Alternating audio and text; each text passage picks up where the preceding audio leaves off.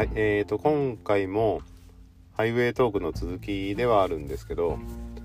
えーと、今、サービスエリアです。えっ、ー、と、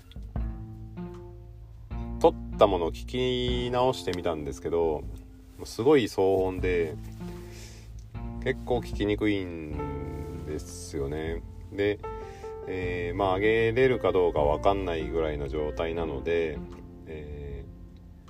ー、まあ、ちょっと静かなところでも残しておこうかなと思ってます。結構車の中で撮られてる方多いっていうかうん何名かいらっしゃると思うんですけどこんなに聞きにくいものなのか。あるいはえっ、ー、と編集であの樋口さんがおっしゃってた、えー、まあ、iPhone でしか撮ってないので あのガレージバンドでちょっと雑音を消す騒音を消すっていうのしか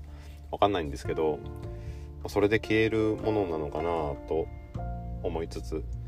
えー、まあ、現状は何も編集してない状態ではかなりの、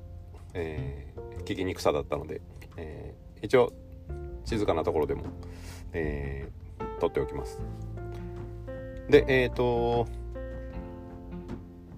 まあ話があまり得意ではないんですけどやっぱりそのうんまあちょっとでもスムーズに話すにはやっぱり自分が、えー、楽しいと思ってることとか好きなことについて、えー、話す方がまあいいっていうのは、まあ、なんとなく、えー、理解はできました。でえっ、とまあこれからまあそういったこともねどんどん、うん、やっていきたいんですけど、まあ、今までで言うとやっぱり、えーと、山登りがね、えー、一番こうなんだ楽しかったというかうんまあ山道具を捨てら捨てられてないっていうかその手放せてないっていうことはやっぱりうんまあどっかでまた行きたいなって思ってるのかもしれないですね。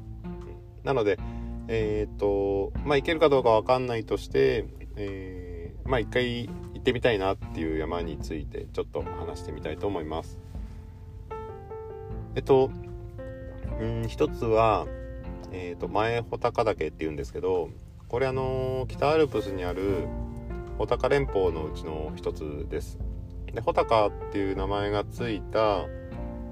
えー、山のうち、えー、山3つあるあ4つあるんですけど、まあ、そのうちの1つですでそれ以外の3つ、えーと、西穂高岳から奥穂高岳から、えーと、北穂高岳っていう、えー、3つについては、えー、登頂したことがあります。で前穂高岳はちょっとだけルートがあ外れてえっ、ー、とまあ、新穂高ロープウェイから西穂高岳へ登れたり、えっ、ー、とまあ、ぐるっと北の方まで行って槍ヶ岳の方まで行って、えー、下って新穂高まで降りてこれるっていうルートがあるんですけどでいつもはその新穂高の、えー、駐車場に車を止めることが多いです。まあ、ただその前穂高岳に行こうと思うと上高地からが一番近いのかな、うん、なので、えー、まあ、どうしてもその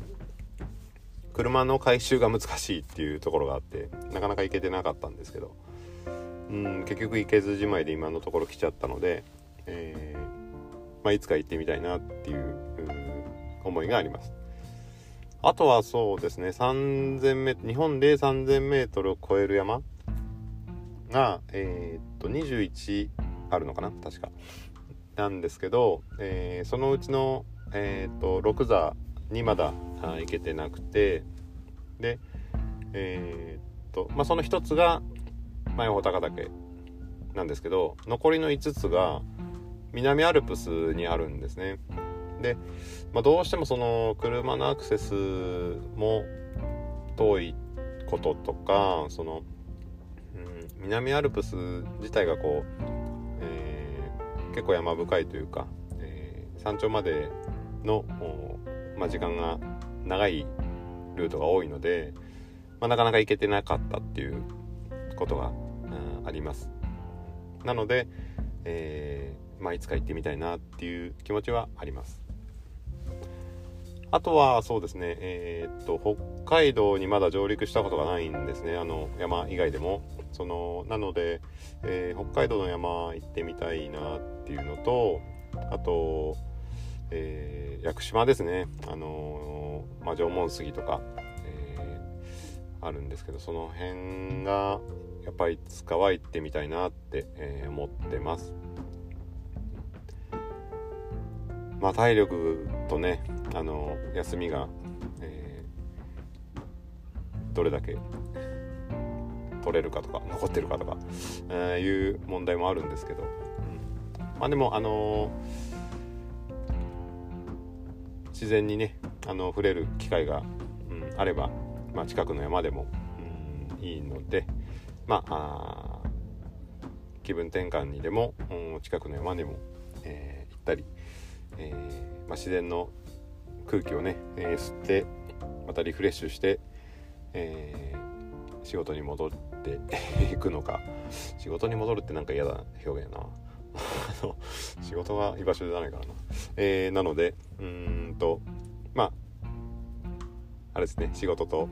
えー、趣味とか、えー、いうののバランスがうまく取れれば、うん、いいかなと思います。はいでは今回はこの辺で終わります。